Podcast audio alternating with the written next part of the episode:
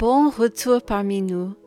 Alors que nous poursuivrons notre voyage dans le livre du Lévitique aujourd'hui, puisse Dieu nous aider à réaliser l'incroyable privilège que nous avons de servir le Seigneur aujourd'hui. Puissions-nous également nous rappeler que ce privilège ne doit pas être pris à la légère. Notre Dieu est un Dieu saint, et nous devons le servir avec le cœur tourné vers sa sainteté. Allons-y.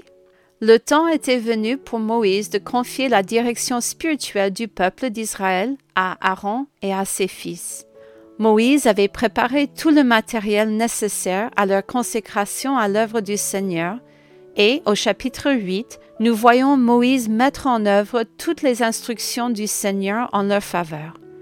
Les hommes se sont baignés et ont reçu leurs nouveaux vêtements.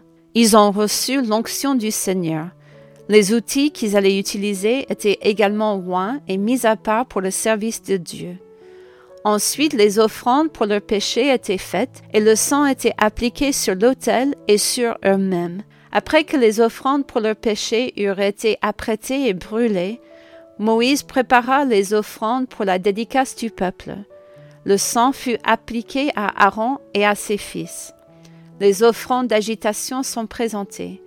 Selon le verset 36 du chapitre 8, Aaron et ses fils firent brûler toutes les choses que l'Éternel avait ordonnées par Moïse. Ils sont restés dans le tabernacle pendant les sept jours de purification avant de pouvoir commencer leur fonction sacerdotale.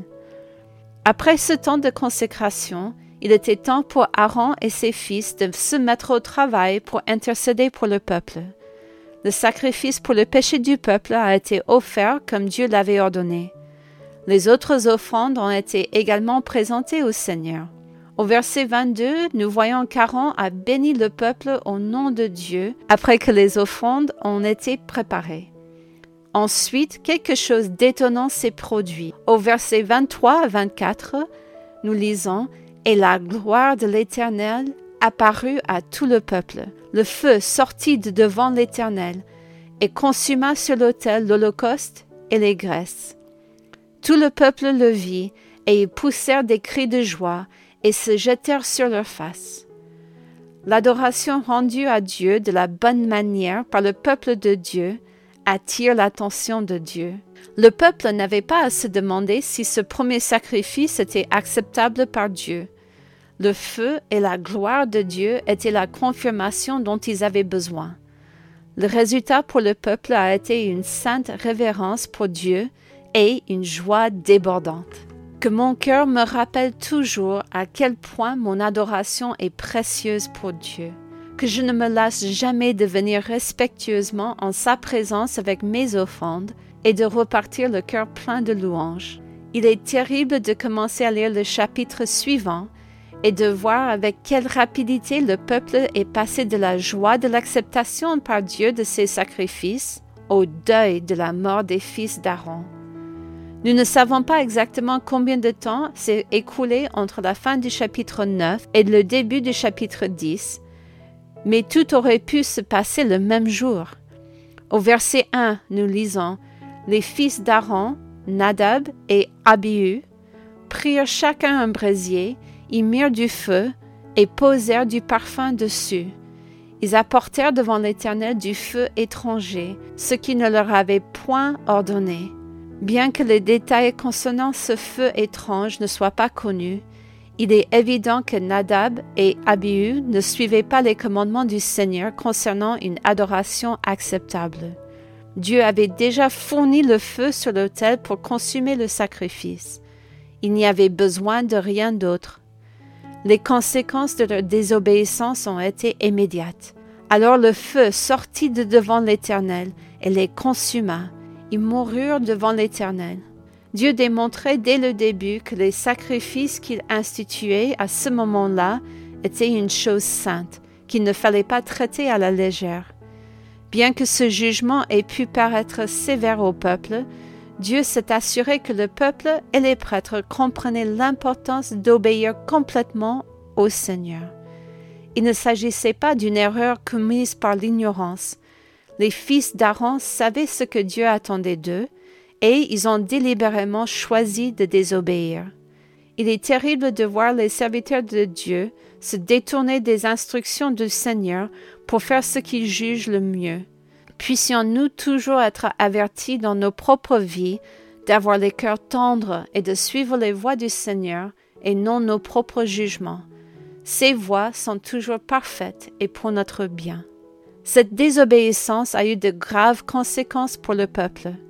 Ce qui aurait dû être une période de célébration nationale est devenu un jour de deuil. Moïse rappelle à ceux qui restent au verset 3 c'est ce que l'Éternel a déclaré lorsqu'il a dit Je serai sanctifié par ceux qui s'approchent de moi, et je serai glorifié en présence de tout le peuple. Dieu n'était pas insensible aux souffrances de Moïse et d'Aaron. Moïse a dû être très peiné de voir ses propres neveux choisir de désobéir au Seigneur et d'être tués. Moïse comprend cependant que Dieu est un Dieu saint et que ceux qui servent le Seigneur doivent se présenter devant lui pour lui rendre une adoration sainte. Quelle sorte de pardon de péché pourrait être obtenu par des prêtres vivant dans la désobéissance délibérée au péché? Aaron a gardé le silence pendant ces paroles. Mais comme son cœur de père a dû souffrir de la rébellion de ses fils, puisqu'Aaron et ses fils étaient loin par le Seigneur, ils ne pouvaient pas entrer en contact avec quoi que ce soit qui puisse les souiller. La famille d'Aaron devait venir chercher les corps. Aaron et ses autres fils ont reçu l'ordre de ne pas montrer des signes extérieurs de deuil, de peur que cela ne soit perçu comme un signe qui pensait que Dieu les traitait de manière injuste ou inéquitable. Moïse donne également un avertissement immédiat au verset 8 concernant le fait que les prêtres de Dieu ne boivent pas avant de venir servir l'Éternel. Leur ivresse a pu être l'une des raisons pour lesquelles Nadab et Abihu ont ignoré les commandements de Dieu. Et comme il est dit au verset 10, ils ne pouvaient plus distinguer ce qui est saint de ce qui est profane, ce qui est impur de ce qui est pur. Combien il est important pour les serviteurs de Dieu de se garder purs lorsqu'ils servent le Seigneur. Alors que les premiers sacrifices pour le péché étaient achevés, Moïse remarqua qu'Aaron et ses fils n'avaient pas suivi les instructions du Seigneur pour manger la viande du sacrifice pour le péché, comme Dieu leur avait ordonné à l'origine. Interrogé par Moïse, Aaron répondit au verset 19 Voici, ils ont offert aujourd'hui leur sacrifice d'expiation et leur holocauste devant l'Éternel. Et après ce qui m'est arrivé, si j'eusse mangé aujourd'hui la victime expiatoire, cela aurait-il été bien aux yeux de l'Éternel?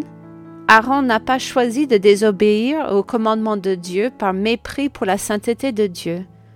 Au contraire, Aaron s'inquiète de la façon dont le festin sera perçu par le peuple, à la lumière de la mort de ses fils. Ce qui aurait dû être un jour de réjouissance s'était transformé en un jour de tragédie. Aaron choisit de jeûner au lieu de festoyer, afin que le nom de Dieu ne soit pas calomnié par le peuple. Au verset 20, nous voyons que Moïse a entendu et approuvé les paroles d'Aaron. La motivation de nos cœurs est tout aussi importante que les sacrifices que nous offrons au Seigneur. Le choix d'Aaron de jeûner était acceptable pour Dieu à la lumière de la tragédie qui venait de se produire. Alors que nous terminons notre journée, il serait bon que nous nous arrêtions devant notre Dieu saint et que nous le reconnaissions dans toute la beauté de son caractère. C'est un Dieu gracieux qui nous offre le pardon de nos péchés et de notre culpabilité. Il est aussi notre gracieux soutien qui prend soin de tous nos besoins physiques. En même temps, c'est un Dieu saint qui mérite notre respect et notre obéissance à sa parole. Lorsque nous sommes tentés d'oublier, sa parole peut nous rappeler que nous devons veiller à traiter Dieu avec tout l'amour et le respect qu'il mérite. Lui seul en est digne. À la prochaine!